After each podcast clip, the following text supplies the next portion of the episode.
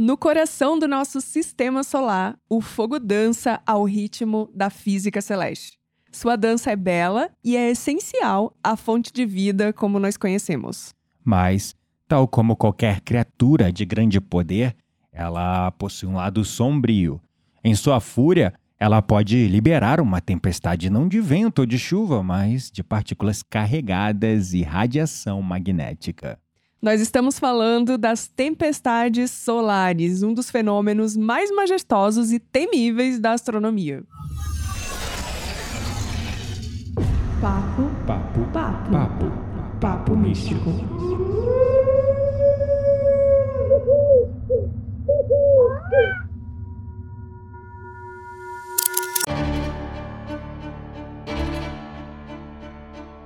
Meu nome é Kitaria Dark e toda vez que eu penso nesse tema, eu fico ansiosa. Meu nome é Gabriel Menezes e eu não só fico ansioso, como eu já preparei meu kit de sobrevivência. Imagine um dia normal do século XXI. Estamos em um mundo onde a internet se tornou a força vital da comunicação, do comércio, da educação, do governo. Essencialmente, todos os aspectos das nossas vidas têm internet e comunicação. Então, subitamente, as telas ficam pretas. Satélites caem do céu, a internet, essa teia invisível que conecta cada canto do nosso mundo, simplesmente desaparece. Estamos sozinhos, desconectados, lançados de volta ao século XVIII. Mas isso não é ficção e eu me arrepiei toda agora. Inclusive, eu imaginei com cenas vívidas. Este cenário tão espantoso quanto possa parecer é sim uma possibilidade real e presente. Não é uma questão de ser, mas de quando. Então, como a humanidade poderá enfrentar tal evento? Como a sociedade poderá se adaptar, sobreviver e finalmente prosperar na ausência de uma de suas maiores invenções, a internet? Nessa jornada, nós vamos explicar a fúria das tempestades solares e o futuro que poderia desencadear para a humanidade. A viagem é cheia de desafio, de mistério, de descoberta, então se prepara e vem com a gente que nós vamos desvendar o futuro de um mundo desconectado. É isso aí. Nós vamos começar, é claro, entendendo um pouco desse palco geral, porque estamos falando de tempestades solares, né? O que, é que está acontecendo? Começou a circular na internet, claro, uma série de boatos sobre essa possibilidade. Boatos, alguns reais re- e outros infundados. Quando eu falo reais, são os que estão observando na própria astronomia casos cada vez mais frequentes do que no inglês chamamos de solar flares ou tempestades solares, realmente que estão afetando já alguns componentes eletrônicos, já estão afetando até alguns satélites, mas está sendo tudo remediado, tudo prevenido e tal. E aí começou a rolar também é, profecias de Baba Vanga falando de que o mundo. E aí começa um monte de médiums, né? Ou, sei lá. Videntes, né? videntes, que aí começam a falar: ah, a Terra vai passar por uma tempestade solar. Aí uns falaram que o planeta Terra vai ficar sem internet por 30 ano. dias, outros por um ano, outros não, é Seis uma meses. semana, a outro é só 30 minutos. Aí você começa a ver um monte de canal de podcast falando e trazendo esse monte de informação, cada um falando a sua versão. E o que é real sobre isso? Já para desbancar de cara, é importante a gente perceber que as previsões de Bava Vanga não sobre essas previsões não há nenhum tipo de registro conhecido ou verificável da tal da Baba Vanga fazendo previsões específicas sobre tempestades solares. As alegações sobre suas previsões muitas vezes estão circulando na internet sem confirmação ou contexto, e é importante tratar essas informações com bastante ceticismo. Uma tempestade solar, o que, que é? É uma tempestade geomagnética. É uma perturbação temporária do campo magnético da Terra causada por uma ejeção de massa coronal vinda do Sol. Se ela for o suficiente, bastante, ela tem sim o potencial de causar realmente estragos em sistemas elétricos e eletrônicos, incluindo redes de internet. Isso por causa da degradação dos satélites, né? Isso. Mais por e conta da interferência desses disso. raios e da no próprio. Na própria ele- eletricidade, né? Sim, mas uma coisa importante da gente falar é que eu- eu vejo, pelo menos, esse caos sendo instaurado na internet, Uhum. enquanto ela existe. Tô brincando. É. Olha ela se espalhando boata aí.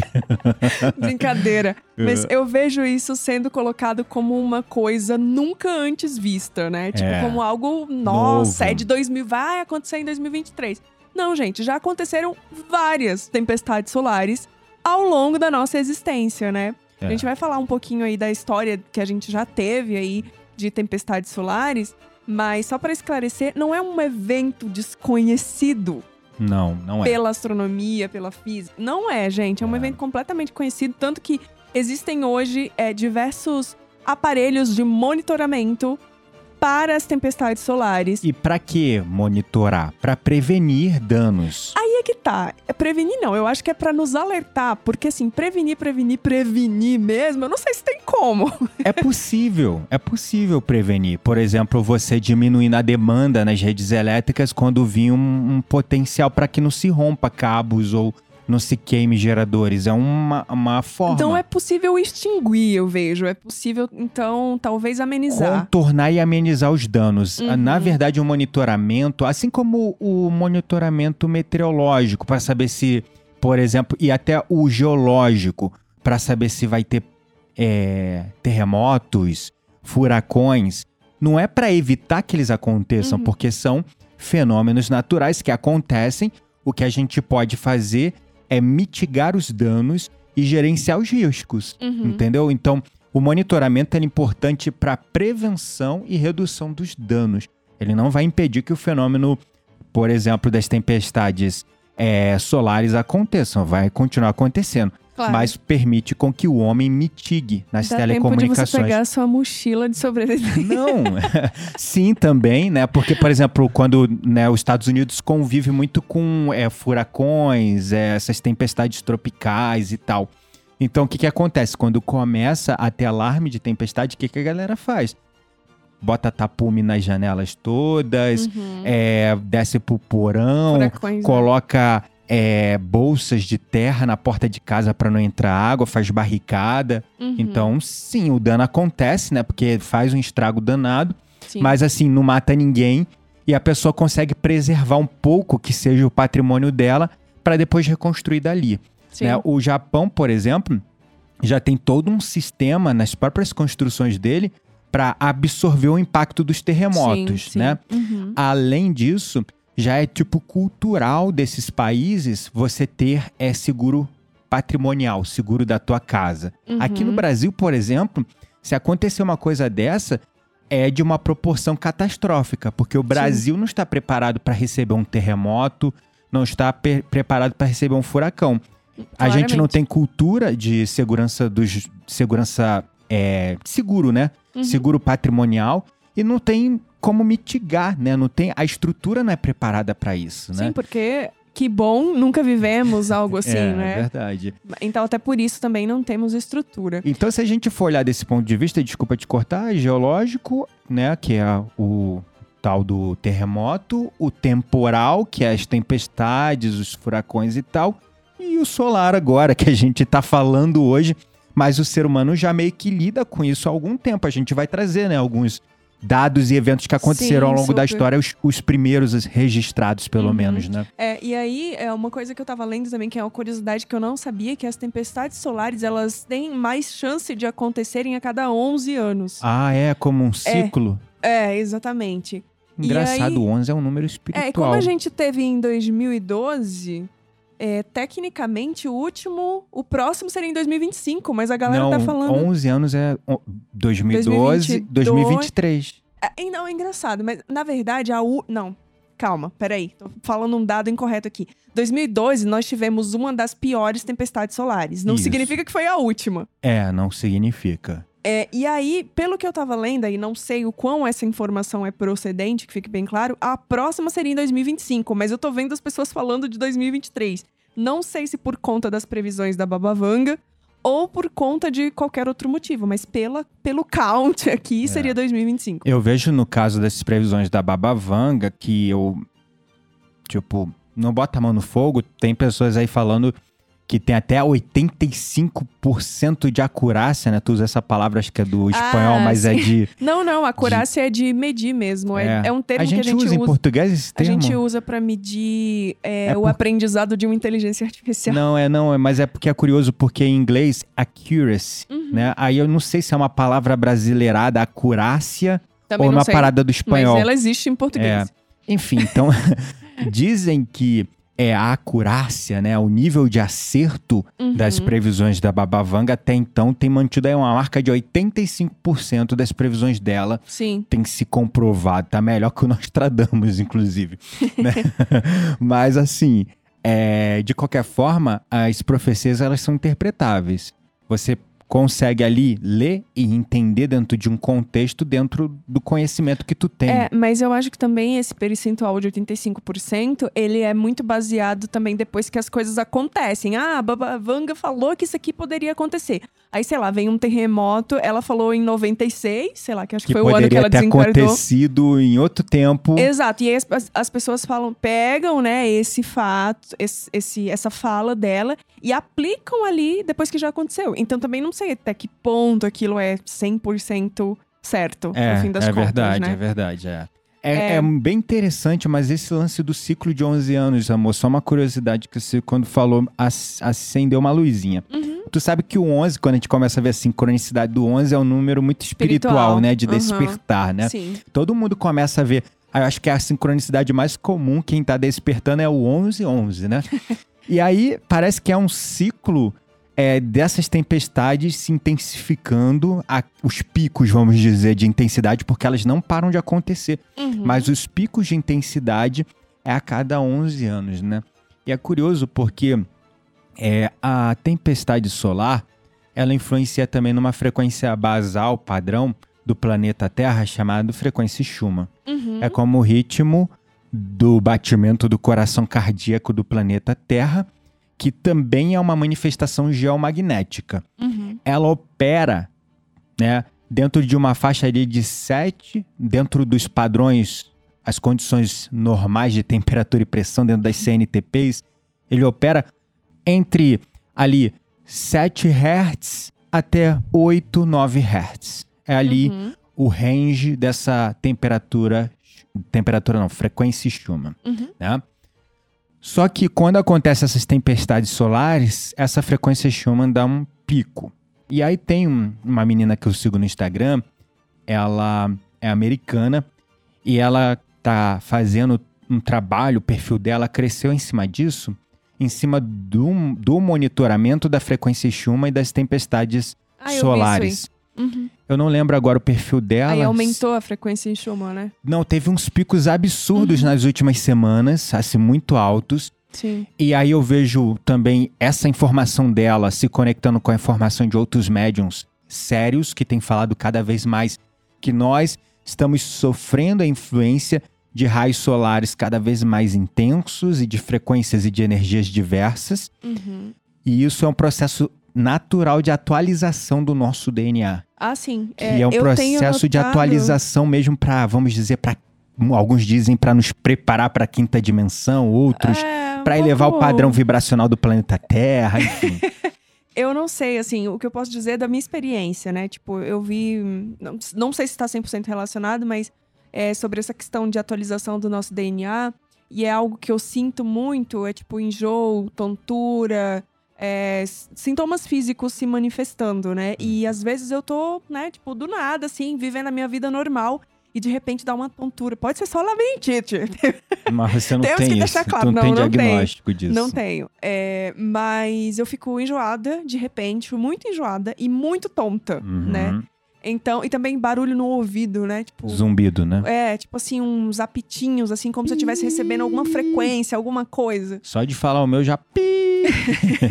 Então, isso sim é uma coisa que eu percebo que tem acontecido comigo já tem mais ou menos uns dois anos É. que eu me vejo nesse estado. A maioria das pessoas, o pico desse processo, né, que alguns estão atribuindo a essa suposta atualização genética que nós estamos elevando o nosso padrão vibracional em um processo natural de transição e é de, como eu poderia dizer, de emparelhamento do corpo físico com mais capacidades de conseguir enxergar e conviver com o invisível. Então isso está trazendo à tona a mediunidade latente assim em todos os indivíduos e esses picos começaram da pandemia para cá, Uhum. né? Tem pessoas que atribuem esses efeitos porque certa vez eu publiquei cinco sinais de que seu DNA está sendo é, atualizado para a nova era ou cinco sinais de que seu DNA está sendo atualizado para a quinta dimensão. Aí veio lá os anti-vax, mó galerão metendo pancada. Não, isso são efeitos da vacina. Ah, a vacina e nananana. Eu falei, mas e quem não tomou vacina? Porque tem muita gente que não tomou vacina e que tá é, é, também falando esses mesmos efeitos. Uhum. Ah, mas. Enfim, então. Cara, é tanta informação que fica uma hora confuso, as coisas se desencontram. Sim. Então a gente não quer aqui fazer de serviço. Aqui a gente quer, no mínimo do possível, tentar se manter o mais coerente possível, desmistificando todo esse misticismo, né, da galera aí que fica, é, às vezes exagerando. Eu, Gabriel, sinto como verdade que sim, estamos recebendo códigos no nosso corpo físico, um emparelhamento maior do corpo de carne para conseguir expandir cada vez mais, elevar a consciência, elevar a vibração no nível onde o visível e o invisível vão se confundir e nossa interação com esse mundo que o espiritismo fala muito, né? Uhum. As colônias vão ter um intercâmbio cada vez maior de informação. O espiritismo inclusive menciona essa influência cada vez maior dos espíritos no mundo terreno com é, inspiração para nossa depuração e evolução moral dentro dos preceitos do Cristo como a terceira revelação. Então tá tudo acontecendo ao mesmo tempo. Nós estamos saindo de um planeta de provas e expiações para um planeta em regeneração. Estamos vendo os espiritualistas falando de nova era, de era de aquário, de quinta dimensão. Estamos vendo as pessoas expandindo a mediunidade absurdamente. Estamos vendo as tempestades solares aumentando a intensidade. Então, assim, eu não vejo essas coisas como isoladas. Eu vejo todas elas ali interpreta- Conectadas. conectadas ou com nomes diferentes, talvez, interpretações diferentes por pontos de vista diferentes, mas tudo é a mesma coisa, assim, eu sinto, né? Uhum. Não sei você. É, eu, eu vejo assim também.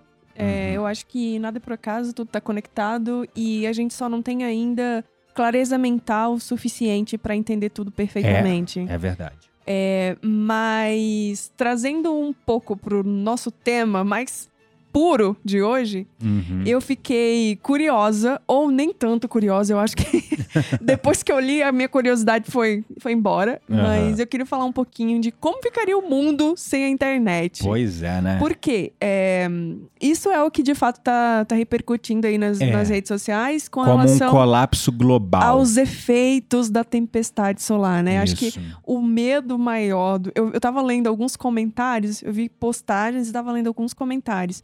E eu fiquei um pouco chocada, é, porque eu vi muitos comentários, mais ou menos assim. Ah, se a internet acabasse hoje, tipo, ótimo, viver sem redes sociais, entendeu? Tipo, seria um alívio na minha vida. Eu vi aí- vários comentários assim, todo mundo, ah, a gente vai se Gente, conectar mais com as pessoas que estão eu fiquei próximas. preocupada, porque eu fiquei assim, meu Deus, a pessoa acha que a internet É é, só- só... a rede social?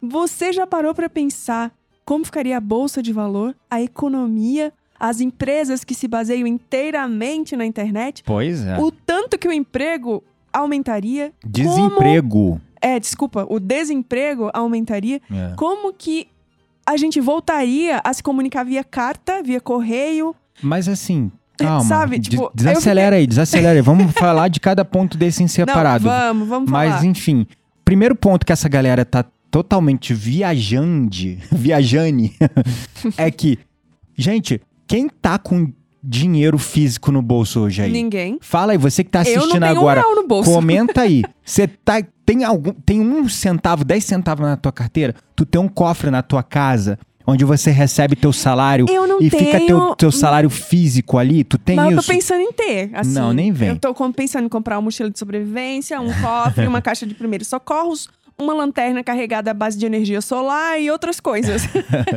Enfim, o que eu quero dizer, independente disso tudo que tá acontecendo, é que, cara, o dinheiro hoje não existe mais, o dinheiro é dados. Quanto tempo que eu, eu- minha vida tem sido só pagar a conta por aplicativo, até o celular para pagar uma coisa que eu compro, eu aproximo da tela de um de um leitor e esse leitor já paga ali para mim. Uhum. Então o dinheiro ele já não é mais tão físico, o dinheiro é dado hoje em dia. Total. Entendeu? Hoje você não tem mais, é, como fala, é como havia antigamente, tanque de lastro da economia, que era tipo quanto de ouro havia na reserva nacional daquele país. Uhum. Não é bem mais assim, não. Não, não é. Não é, entendeu? A Casa de Papel roubou tudo lá do Banco de Espanhol. Brincadeira, mas assim, é, a maior parte do dinheiro é dado agora. Esse é o primeiro grande problema. Era talvez o que eu primeiro me desesperaria. Imagina, que- acabou a internet, meu dinheiro tá todo no Gente. Nubank. E aí, como é que eu compro pão pra tomar café? É isso, Entende? cara. Entende, entende? Por isso que eu tô falando. Comprem um cofre e coloquem o dinheiro lá. tô brincando, tá? Não Aham. quero ficar fazendo alarde aqui. verdade. Mas é, o, o que eu me assustei foi isso, sabe? Tipo Uhum. assim, gente, o pensamento muito minimalista. E aí eu tô falando minimalista É, eu de um acho que é jeito não bom. ignorante. É ignorante. É, é tipo um pensamento muito reduzido ao que é a internet e o que seria a ausência dela é, na Terra Achando- no momento que nós vivemos hoje, né? no Achando que momento ela é só rede social, né? Que a única coisa que você precisa na internet é rede social. ah, não, a Absolutamente internet nada. é só a rede social e o Google, entendeu? É. Gente, por favor. né? Bolsa de valores, os bancos, é, toda a economia hoje, ela é pautada em transferência de dados de transações pela internet. Esse é o primeiro ponto. Sim. Empresas inteiras hoje se baseiam na internet. A Quitéria, por exemplo, trabalha no Mercado Eu Livre. estaria desempregada. Ficaria desempregada. Por né? que você tá falando de trabalho? Ué, porque a gente já falou várias vezes Não, aqui. eu nunca citei o nome. Não? Não, você Claro que já falou. Nunca, só Ah, falei a empresa rev- que eu trabalho. Foi revelado aqui agora, finalmente ela trabalha. Mas já tinha sido sim, amor. Para de viagem. Foi sim. não, não foi, não. Foi. Não foi. Mas Foi. tudo bem, vamos pu- pula essa DR. É, enfim, não importa onde você trabalha, de fato, você trabalha com internet. É uma empresa toda pautada na internet. Se, por Total. exemplo, acabasse a internet, como é que você ia trabalhar? Não, é entendeu? não só a minha empresa, mas tipo, todas as empresas de tecnologia hoje, elas Pô, são baseadas a na internet. As, as big techs são as mai- hoje é o maior conglomerado econômico do mundo, né? Acho que já superou a indústria Uhum. do petróleo e farmacêutica, se eu não me engano. Se não superou, tá muito perto assim de superar de lavada. As big techs assim, as maiores, elas estão pautadas em inteligência artificial, transações na internet, e tudo isso, né? As pessoas mais ricas do mundo, elas têm negócios na internet. Jeff Bezos, né? Uhum. que é da Amazon, é o, o Te- Tesla não, Elon Musk, Total. que o trabalho dele começou lá com a PayPal, aí tem lá vários conglomerados como é, Twitter hoje, os carros, mas também é tudo As também tecnologias. né, baseado em inovadoras. tecnologias de inteligência artificial, tecnologias avançadas de ponta, Uhum. enfim. É Bill Gates, né? Não sei se continua sendo o homem mais rico do mundo, mas também é tudo pautado em softwares, em coisas na internet. É, a. Google, enfim. Então as maiores empresas são pautadas na internet. Imagina o número de desemprego. É, total. Já começa por aí, né? Uhum. Então, é, além disso, tem um outro problema. É, as comunicações normais, né? Hoje O você. espaço aéreo, por exemplo, né? Os, os controladores de voo. Eu fico pensando isso também. Uhum. Perdendo a, a comunicação, né? Uhum, Que também é via satélite, de certo modo. Como ficaria caótico. é, É, então, assim, gente, é... rede social é o de menos, sim. Acabaria as redes sociais. Cara, isso é o de menos. Exato. Eu acho que os, os desastres fora isso seria, assim, a parte mais preocupante, por assim Uhum. dizer. É, eu vi um filme que ele retrata um pouco disso. Um filme bem apocalíptico. Se eu não me engano, o nome dele é A Quinta Onda. Hum, E aí, escutei, de vários ouvi falar. fenômenos que acontecem, um dos fenômenos é uma tempestade solar. Uhum. Aí, no momento que ocorre a tempestade solar, o filme retrata dessa maneira assim, bem caótica.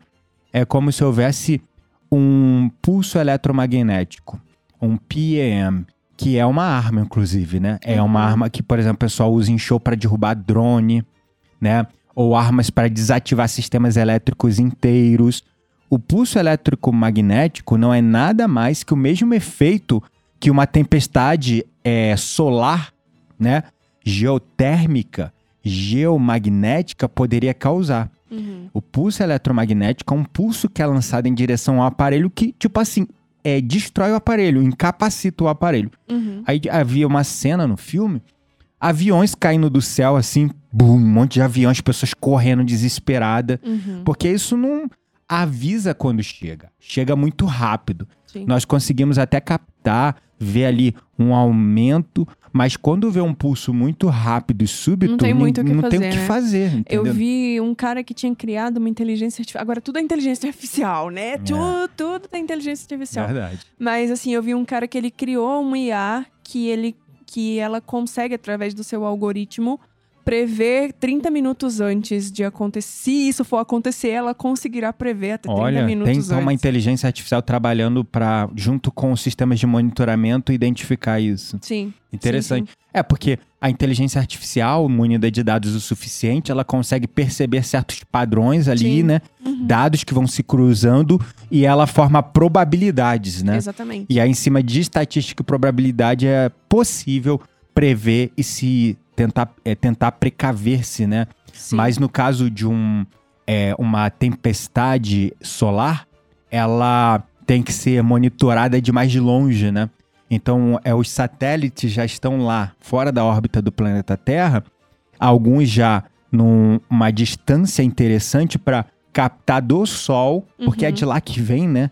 Então, assim, dá um certo tempo, mas ainda assim, o solar, o- uma tempestade solar ela pode chegar em frações de segundo aqui. É, e aí eu vi, recentemente eu vi, é, acho que foi um fotógrafo da NASA, agora eu não sei, mas ele conseguiu com, diz que tem uma mancha no sol que está tão grande que um fotógrafo, ah, não é amador, né? Ele tem um equipamento ali, mas é, segundo a reportagem que, que, eu, que eu li, é, es- esse equipamento é de qualquer pessoa que se interessa por astronomia, por exemplo, Ou seja, não é usa- algo tipo Não. super profissional da NASA, Não, vamos dizer. é um equipamento ali de astronomia, um telescópio astronômico que qualquer pessoa que tem uma câmera e que consegue conectar o telescópio na câmera conseguiria fotografar. E aí vocês podem colocar no Google lá, vocês vão encontrar. Ele conseguiu tirar a foto da mancha do Sol. E é muito grande essa É mancha? bem grande. É ela que preocupa, né? Sim, exatamente. É essa Aham. mancha que preocupa. Porque Mas- ela é uma falha ou é um sinal de uma erupção ali? Não sei dizer. É, Hum. é importante deixar claro aqui que não sou astrônoma, não sou física, não sei de nada que eu tô falando. Então, tô Aham. só comentando uma coisa que eu li na internet. Uhum, Não sei explicar essa mancha, por que que ele... Aham. Eu sei que ela tá lá há bastante tempo, Entendi. mas parece que ela aumentou. Hum, olha, interessante. E aí, uma das coisas também que eu vejo como muito importante a gente comentar de como ficaria o mundo sem a internet também e Uhum. como ficaria, digamos assim, o colapso, né? É sobre a falha dos sistemas de energia. Ah, é verdade. Porque, Porque- não falha só a internet, Porque não é só verdade, a internet, gente. né, gente? As tempestades solares, ela tem potencial de sobrecarregar as, as, as redes, De né? transmissão. Exatamente, as, re- as redes elétricas. E Uhum. aí, é, com esse potencial de sobrecarregar, Uhum. pode ser, pode ser não. É evidentemente comprovado através da história que causaria, por exemplo, falhas na, na energia em larga escala. E aí, falhando a energia, também falha a internet, né? Porque a inter... Exatamente. os Acabou a servidores. energia, acabou a internet. É. Ou seja, acontece nas duas pontas, né? Tan- Além disso, eu não, não creio só internet e energia elétrica, mas as ondas de rádio que nós utilizamos para se comunicar e redes telefônicas Uhum. que não necessariamente estão operando dentro da mesma faixa e da mesma banda, por Uhum. exemplo, que a internet, mas ainda assim sofrem influências das tempestades solares. Uhum. Ou seja, as comunicações elas podem também sim sofrer é, influências diversas. Super, super. Então, é.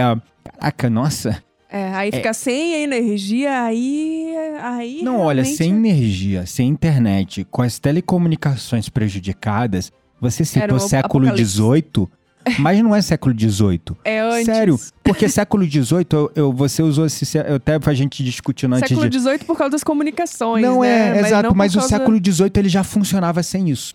Ele já tinha uma organização. Exato. Ele já tinha uma estrutura. As pessoas já As sabiam pessoas como já viver sabiam como viver ali, já tinha uma organização social em torno disso. Uhum. Se acontece isso de uma maneira súbita, sem comunicação, sem internet, sem energia elétrica, é como se a gente voltasse lá à idade medieval.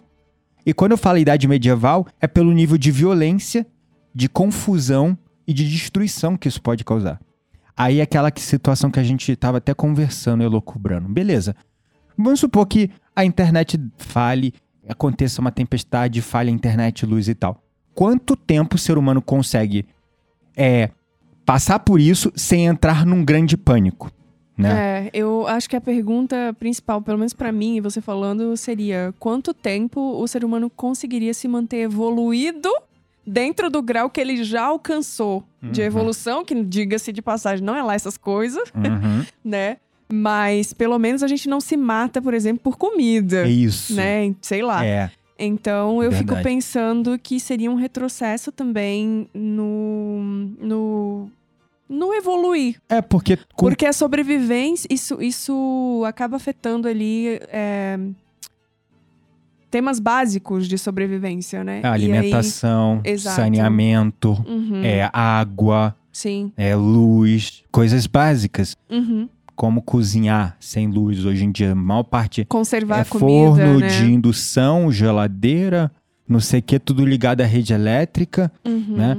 Aí coisas básicas, tal como cozinhar, vai- podem ficar prejudicadas por algum tempo. Sim. E aí quando você disse é, quanto o ser humano vai se manter evoluído aí, No nível é, é no básico. nível aquele- de moral mesmo, É, porque e e aí isso é muito complicado, porque É muito, porque é um retrocesso total, se né? não, se a pessoa, o, o ser humano, ele tende a entrar em pânico. Uhum. Quando ele entra em pânico, quando o coletivo se é, alimenta de um pânico, entra num frenesi que é o como os filmes retratam. A filmes... pandemia foi meio isso, né? Todo mundo comprando álcool em gel, papel higiênico. Ah, lembra e, no começo e o que posto de acabou? gasolina esgotando. É. E, gente, não tinha nem acabado a internet nem a luz, entende? É, exato. Então, assim. Lembra, teve isso mesmo, né? Por exemplo, é, também quando teve lá no. Eu me lembro no Rio de Janeiro, tava morando no Rio de Janeiro na época, teve a greve dos caminhões. Ah, foi. Aí ninguém sabia quando a greve dos caminhões ia acabar e não sei o Tudo quê. se esgotando. Caraca, eu fui no mercado pra comprar um mantimento básico e não tinha mais nada. A pessoa, tipo assim, como se tivesse sido. Limparam, A né? sensação que eu entrei no. Eu fiquei assustado. Aí eu mesmo senti um medo, um pânico subindo em mim. Uhum. Porque quando eu entrei no mercado pra comprar as coisas, é como se tivesse passado um furacão dentro É. do mercado. Sim. Teve casos no Rio de Janeiro é, de pessoas vendendo, é, comprando coisas no mercado e revendendo, tipo, o quádruplo do preço. Uau. E situações como aconteceu aqui na, é, no litoral norte Sim. de São Paulo, agora no Ubatuba. início do ano, Ubatuba, é, no, durante o carnaval, não foi? Que teve todo aquele negócio de desmoronamento, várias cidades sim. ficaram ilhadas. Pessoas vendendo água, uma garrafa de um litro de água por 40, 50 reais. Nossa, gente. Ou seja, oportunistas que surgem Uhum. para ganhar dinheiro em cima da desgraça do outro. O ser humano, é aí que entra o problema. Se nós fôssemos evoluídos moralmente, a gente não poderia, não precisaria temer essas coisas, Uhum. porque a nossa capacidade de se organizar e se solidarizar um dos outros e ajudar para a gente passar por isso com menos danos possíveis seria assim a maneira de mitigar boa parte do caos que se instalaria. É aí Mas- que eu fico puta com o capitalismo, porque Uhum. o capitalismo ele fomenta exatamente esse tipo de comportamento. É, da sobrevivência, da escassez, do É. medo, vai acabar, compra tudo e vende mais caro. Não quer dizer que eu seja comunista, só pra deixar claro. É, exatamente. Embora eu acho que a ideia, do ponto de vista filosófico, é bonita. é.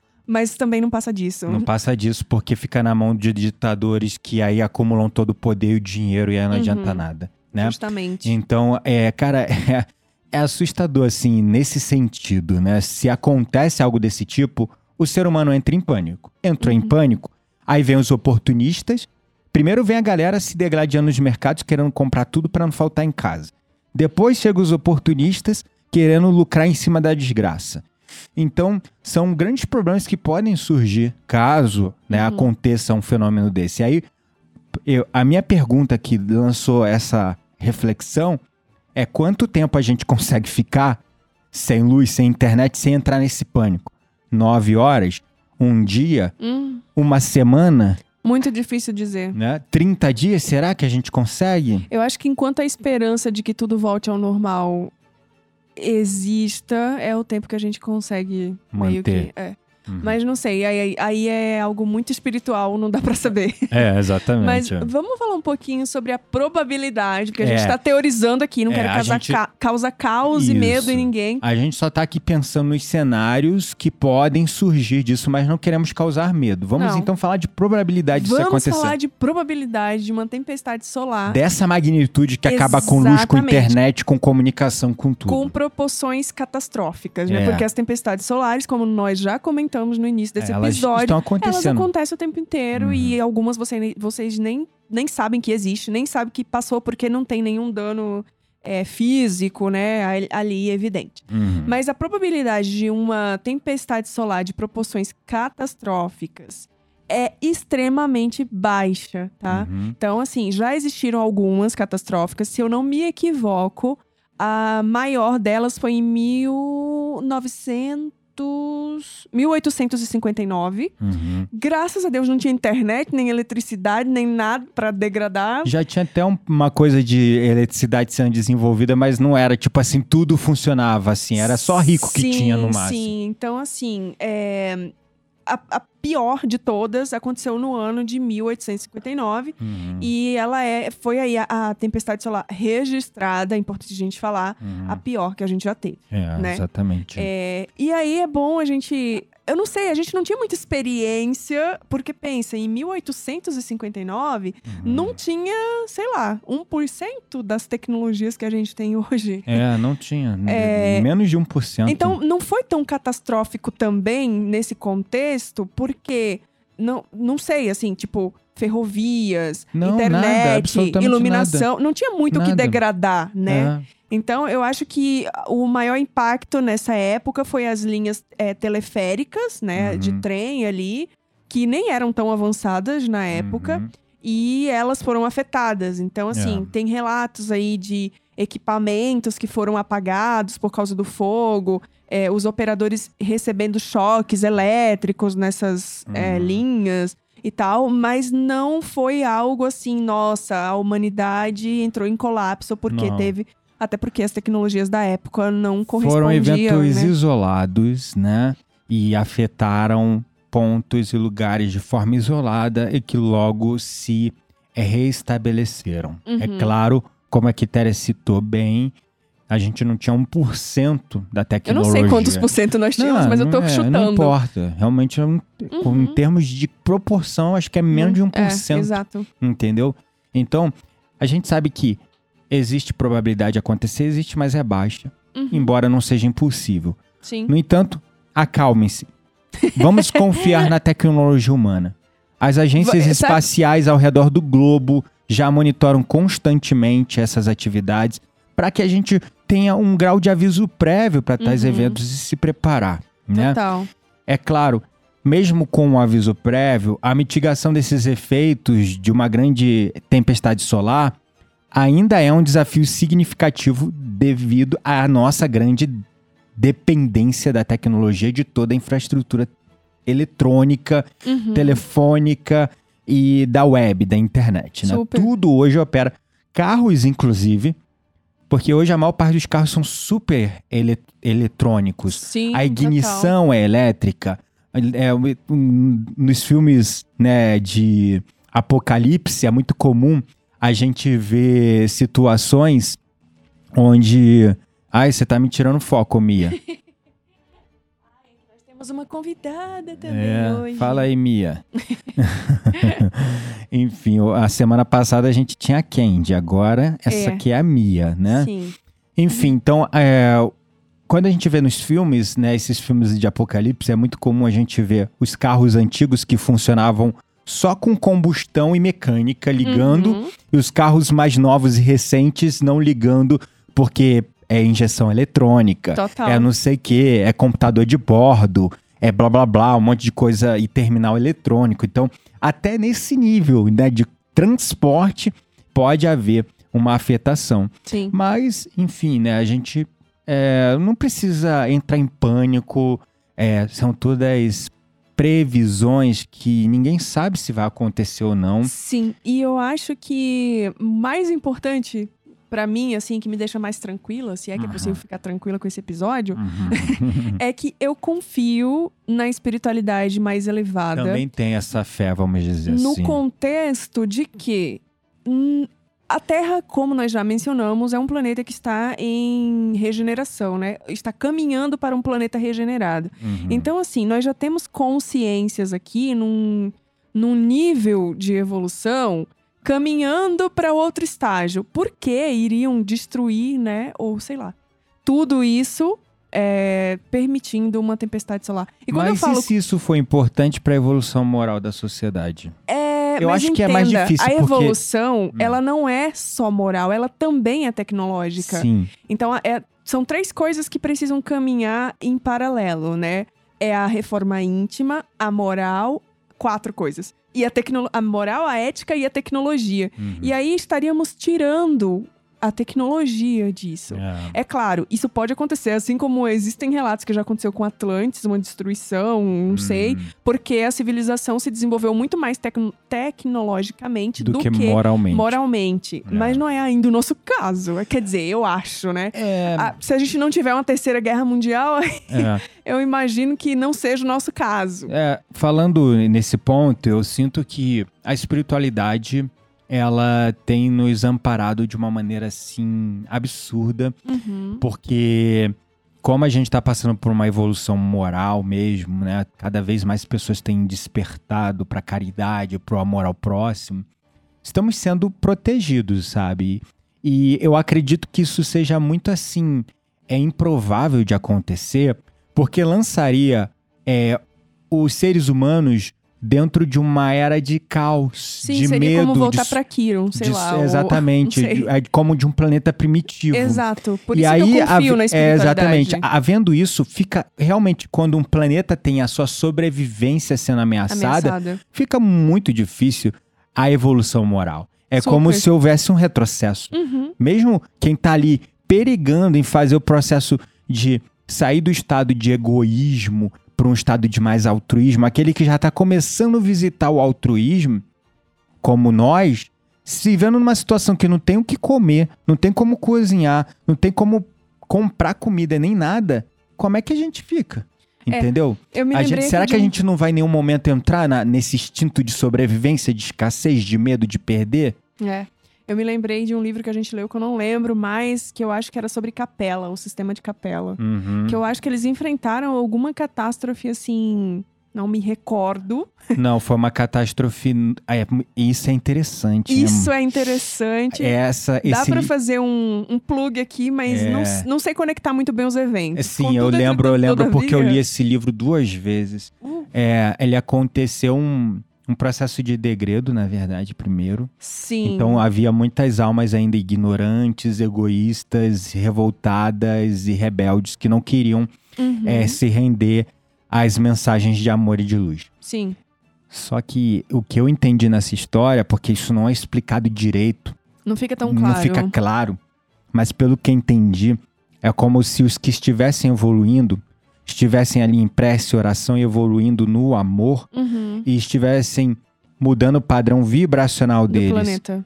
e indo para uma dimensão sutil além da camada mais densificada. Sim.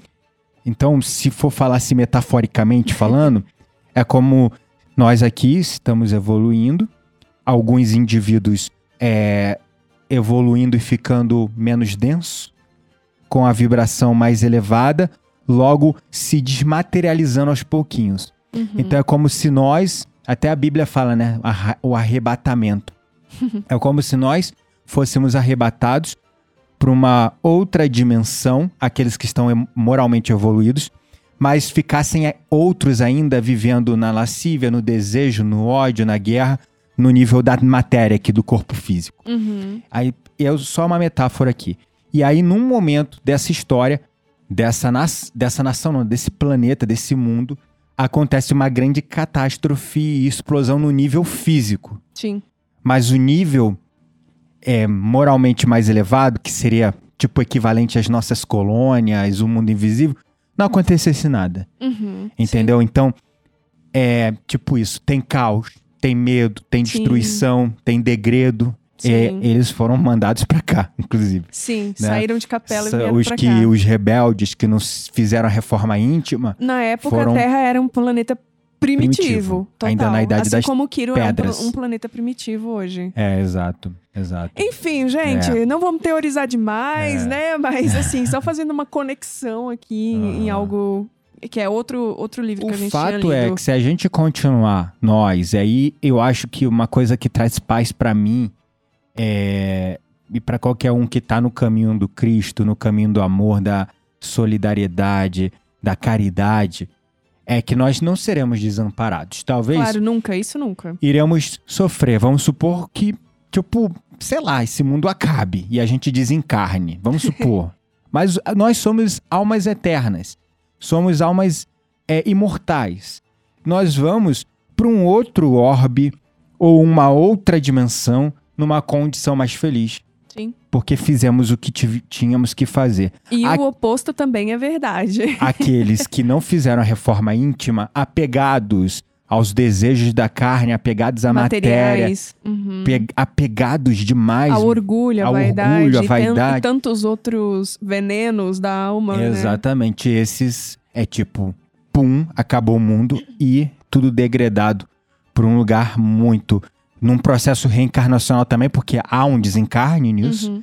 E aí, como aconteceu de capela para cá, onde essas almas, nesse processo reencarnatório, foram transferidos para esse quadrante do universo, para essa região e reencarnaram na Terra em corpos extremamente, como eu poderia dizer, rudimentares, Sim. né? Em corpos extrem em, em condições também extremamente selvagens e primitivas. Sim. Ah, Vai acontecer, já está previsto acontecer aqui no planeta Terra também, já está acontecendo aos poucos.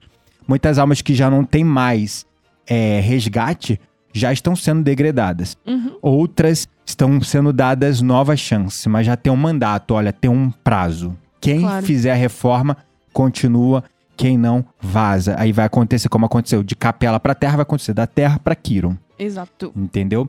Então, vamos só citar aqui mais alguns eventos que aconteceram de tempestade solar. Você citou a de 1859, que foi o evento Sim. Carrington, foi observado pelo Richard Carrington. O que, que ele observou, esse astrônomo britânico, já que não tinha tantos equipamentos e coisas para falhar? Ele observou auroras boreais muito brilhantes, inclusive em regiões que não eram comum essas auroras boreais. Para vocês saberem que as, é, digamos, tempestades solares ou geomagnéticas estão acontecendo, o próprio fenômeno natural das auroras nos Que é hemisférios, apreciado principalmente no hemisfério norte, isso é uma manifestação disso, né? Uhum. E essas auroras eram tão brilhantes na América do Norte que ficava como se fosse claro, tipo assim, durante a noite. A noite era o dia, né? É, basicamente. Quase, né? Então, Uhum. assim, eles perceberam que a única tecnologia da época era os telégrafos. O que, que é telégrafo? Aquele negocinho de pi, pi, pi, mandar código que era recebido na outra ponta, aí imprimir aquele papelzinho no negocinho, a pessoa ali, o que que? A pessoa tinha mandado mensagem em outro lugar, mas era tudo por fio. Uhum. Esses telégrafos foram severamente afetados, equipamentos pegaram fogo, operadores tomaram choque. Então foi a, a única coisa que foi observada. Depois disso, tivemos em. Tivemos aí mais algumas que ainda foram consideradas catastróficas, digamos assim. Uhum. Teve um em 1889 e essa tempestade ela causou um blackout na província canadense de Quebec, né? Então ela é Uhum. conhecida por isso, deixando milhões de pessoas sem eletricidade por nove horas. Que bom que Uhum. foi só 9 horas, É, né? não foi 1889, amor. 1989. 1989. Eu tô é. com 800 aqui na minha É, mente. Exatamente. Mas Então ficaram quase é, nove horas, né? 9 horas sem, energia. eletricidade. Também causou danos é, nos transformadores de Nova Jersey e em outras partes do mundo também. Uhum. E de novo, o fenômeno das auroras é, foram vistas no Texas e na Flórida. Ou seja, mais ao sul, né? Uhum. Que esses fenômenos costumam ser vistos. Acho que nem no, no Canadá costumam ser vistos, né? É, e foram é, vistos porque hoje você vê mais na Groenlândia Na, e na Noruega. Nova que tão- Zelândia. Não, na Nova Zelândia, não. Noruega. Groenlândia, Noruega. Que estão bem e na Tem outro- Islândia. acho que no Alasca também se vê. Alasca também, não sei. Mas o, que tá bem ao norte, no, no, né, no, no Polo Norte, consegue ver bem, né? Uhum. Mas, pô, você vê na Flórida e no Texas, É, cara, isso foi em 1989, um ano depois que a Quitéria tinha nascido. exatamente. Eu já É. existia nesse planeta. Só que ela foi local, ela aconteceu numa região lá do hemisfério norte, principalmente no Canadá, Uhum. né? É, Sim. nós tivemos outra, é, Teve também uma de 2003, que é até Uhum. conhecido como evento Halloween. caramba, Essa é, série de tempestades solares ocorreu ao longo de duas semanas, de outubro a novembro de 2003. por isso Halloween, porque foi em outubro. Sim, e aí essa sim, nós já tínhamos alguma. A internet já existia, né? Uhum, Então ela danificou satélites, forçou as companhias aéreas a desviar voos uhum. sobre polos ali devido à radiação que estava muito elevada. É. E também interrompeu as comunicações via rádio. É, então, essa foi um pouco. Nós já tínhamos tecnologias, então os efeitos foram mais visíveis, né? Uhum. E claro, as auroras também ficaram visíveis em latitudes mais baixas do que o normal. Ou seja, saíram mais do norte e se deslocaram mais pro sul, né? Sim, sim, E a, a última foi em 2012. exato. Por isso que fala que a cada 11 anos, né? E aí, mais ou menos aqui entre 2023, 2024 e 2025, dizem que vai acontecer maiores picos de tem- tempestade solar, porque a última foi em 2012, Não, né? e é, o engraçado da tempestade solar de 2012 é que sempre existiu uma, um mistério sobre esse ano, né? Uhum. Vindo lá com os maias e tudo mais, que o mundo ia acabar. Ia e acabar lá, lá, lá. supostamente. E é. essa tempestade solar, ela poderia ter sido catastrófica, só que a Terra, ela teve muita sorte. Sorte ou foi a espiritualidade? Então, Né? eu acho que já, como eu falei, creio que já estávamos um pouco mais evoluídos aí. Uhum. É, e o que, que aconteceu? A ejeção de massa corporal, uma nuvem gigante de plasma solar, ela passou pela órbita da Terra, Uhum. é, mas o nosso planeta estava do outro lado do Sol nesse exato momento. Então, se a tempestade tivesse ocorrido uma semana antes, os efeitos teriam sido semelhantes ou possivelmente piores do que o primeiro lá de 1859. Caramba. Foi uma E questão aí- de não estar na direção. Era o alinhamento cósmico perfeito, gente, para a nossa existência. É como se o sol tivesse atirado, mas no lado contrário. Exatamente. Caramba, nossa. Incrível, né? Então, Então, assim, aí eu acho que foi a mão da foi a mão de espiritualidade. Deus, o a dedo mão de de Deus, Deus, é, entendeu? Exatamente. É, pra gente concluindo esse episódio, Uhum. é, que, que conclusão você tira de todas essas. Como é que eu posso dizer? aqui? Informações, lucubrações, cenários, teorias da reflexões, conspiração. ou mesmo teorias. Não são teorias da conspiração, não diria. porque A não- gente teo- teorizou não- um pouco aqui. não tem ninguém com conspira- capela, É, com. Enfim. Não, mas ninguém, quando é teoria da conspiração, é que há algum sistema conspirando contra outro. E não há aqui. é- são efeitos naturais, né? São fenômenos naturais, né?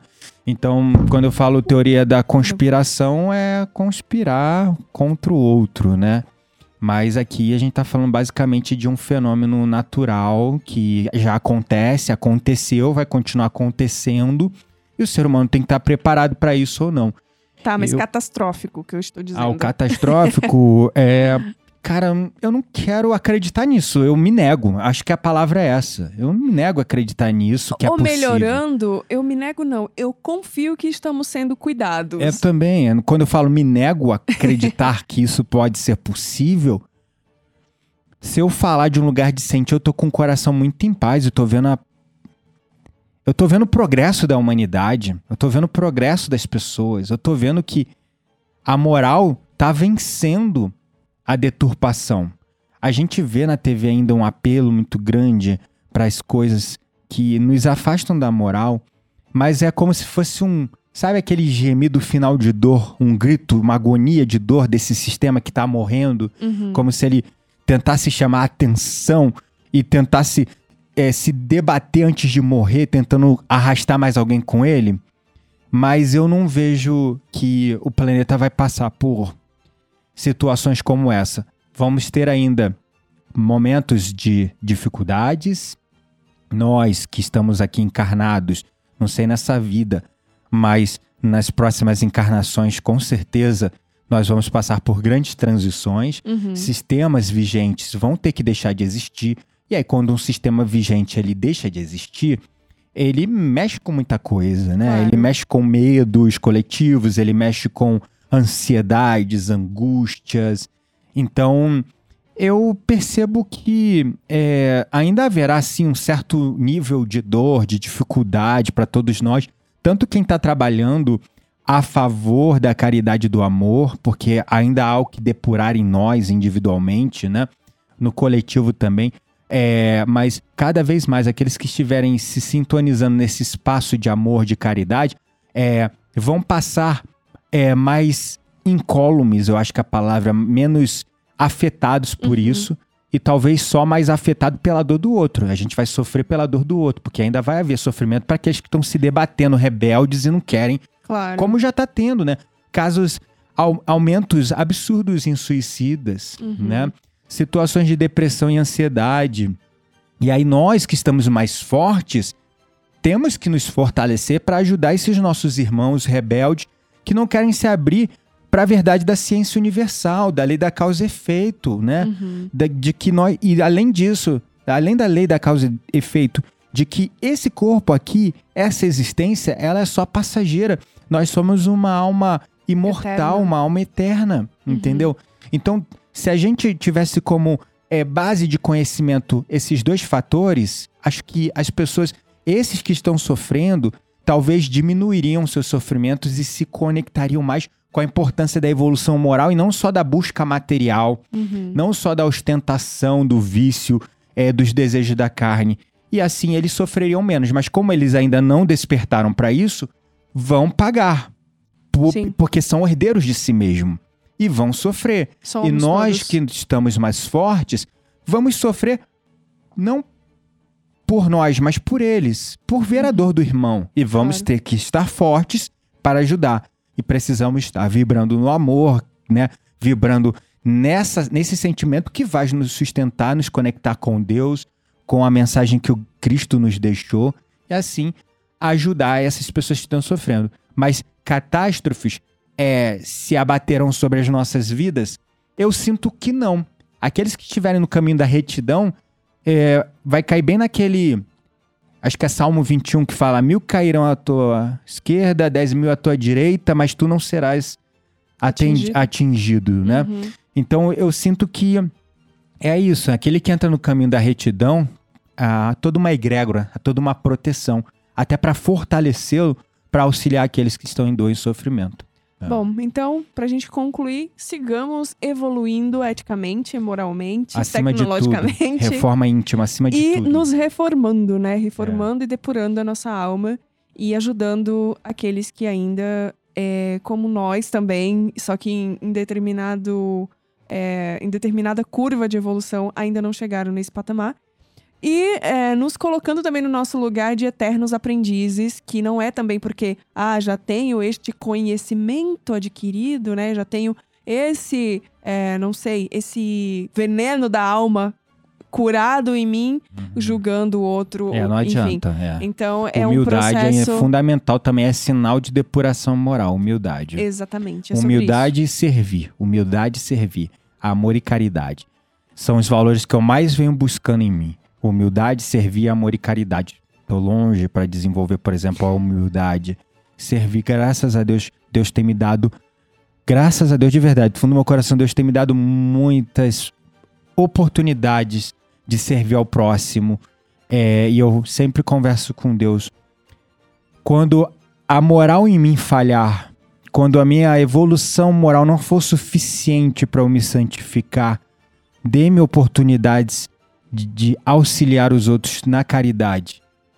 Para que a caridade, quando eu falhar, a caridade seja o meu prumo, seja minha pedra de arrimo, minha sustentação para eu não cair completamente, Uhum. né? Então eu, eu tenho servido e buscado cada vez mais condições e situações para servir e Deus tem me dado, mas tá muito longe de eu me sentir satisfeito com isso. Acho que a minha ambição tá nisso agora.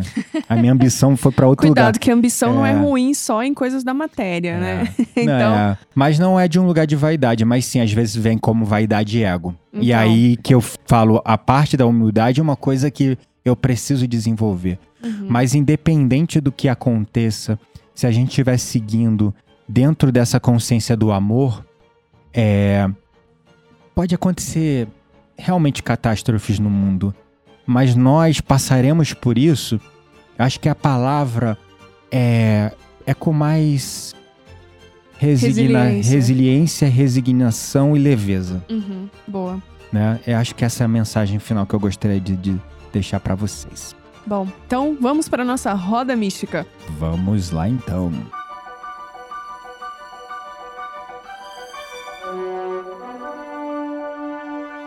Chegou a hora da nossa roda mística. Segura a brisa, queremos indicar livros, sites, perfis, séries, filmes. Tudo isso para alimentar as suas conversas mais profundas com aquelas pessoas que realmente valem a pena.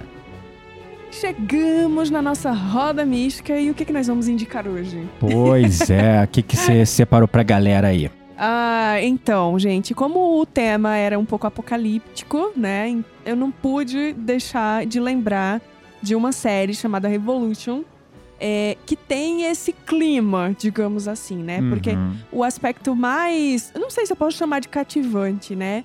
Mas o aspecto mais evidente nessa série tem a ver com o nosso tema de hoje, porque a sua premissa é meio que apocalíptica. Basicamente. Mas tem final feliz? Hum, bom. Eu não sei, aí depende do ponto de vista. É, interpretativo. Porque tem um que eu quero indicar que é mais leve. É pesado, mas é leve. É pesado, mas é leve. É um, filme chamado Finch, com Tom Hanks. Eu Hum. vi ele, tá na Apple TV, muito bom. E Tom Hanks é Finch, um homem que embarca em uma jornada comovente e poderosa para encontrar um novo lar para sua família improvável.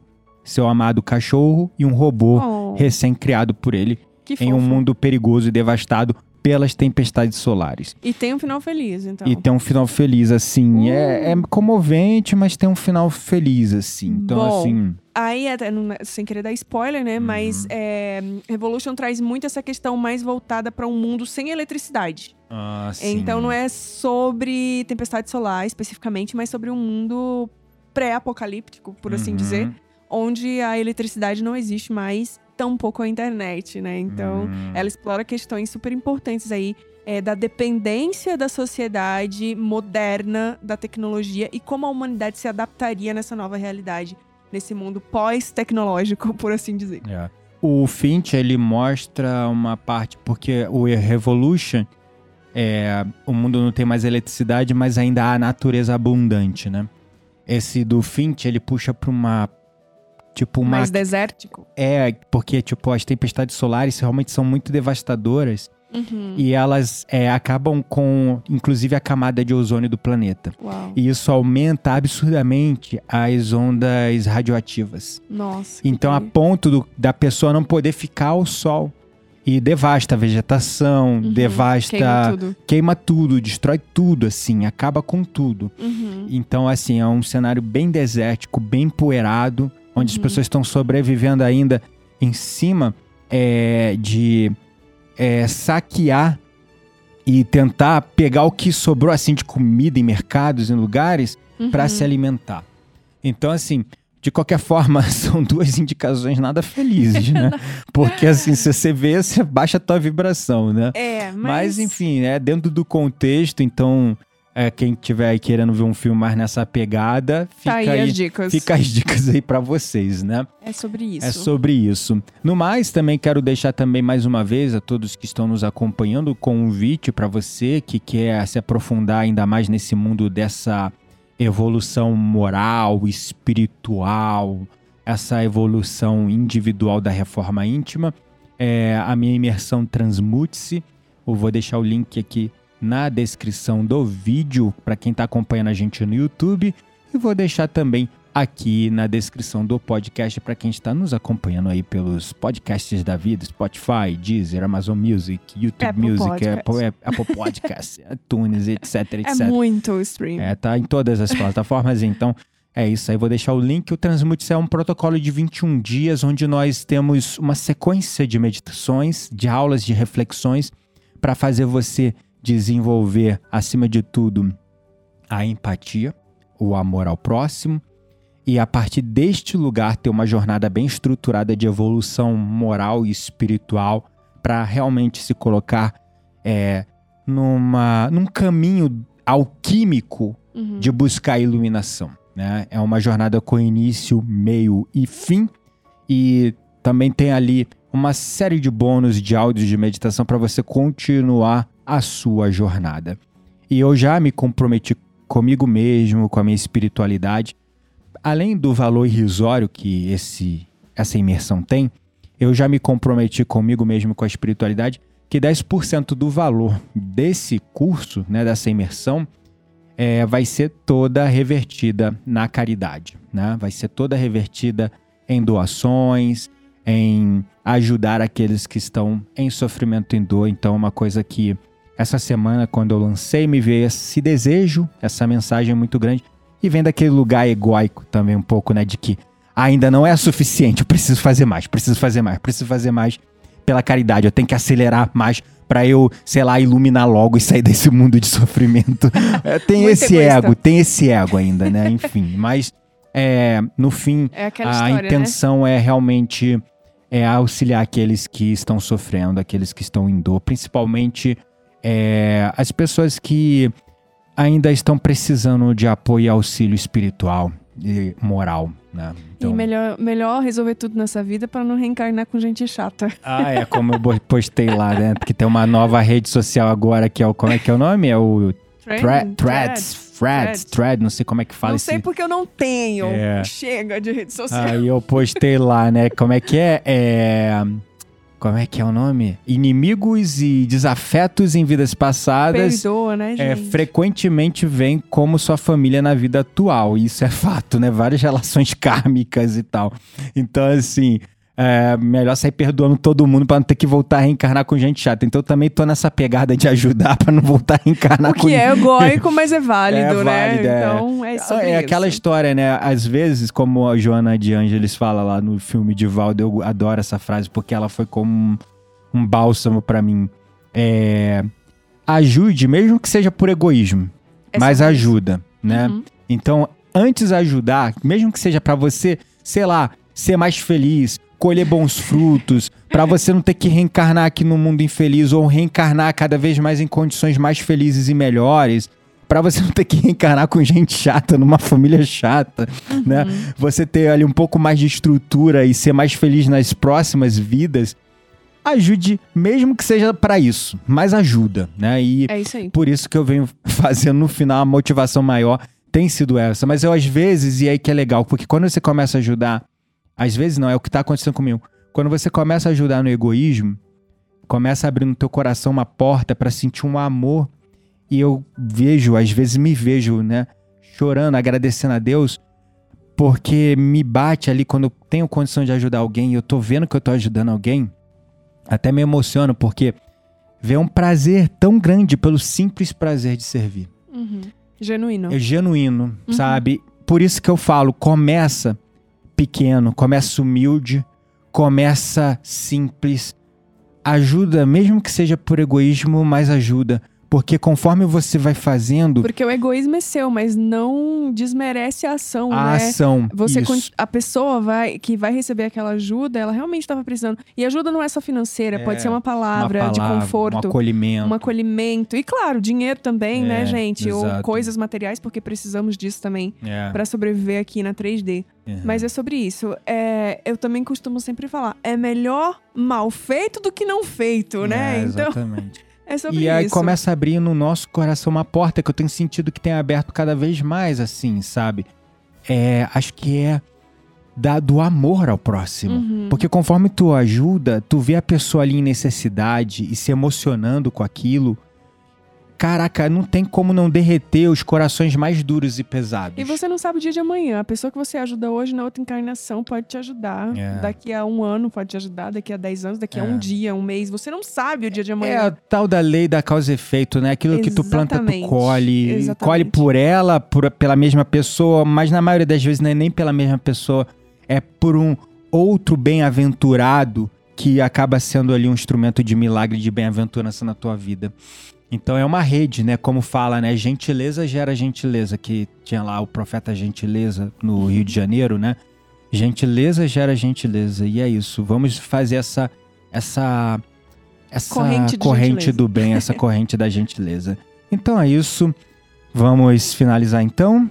Vamos, um beijo no coração de vocês e a gente se vê no próximo episódio. Nos vemos no próximo episódio. Se você sentir no coração de entrar pro Transmute, o link tá aí na hum, plataforma onde quer que você esteja assistindo, só clicar, se informar e entrar pro nosso movimento. Até mais.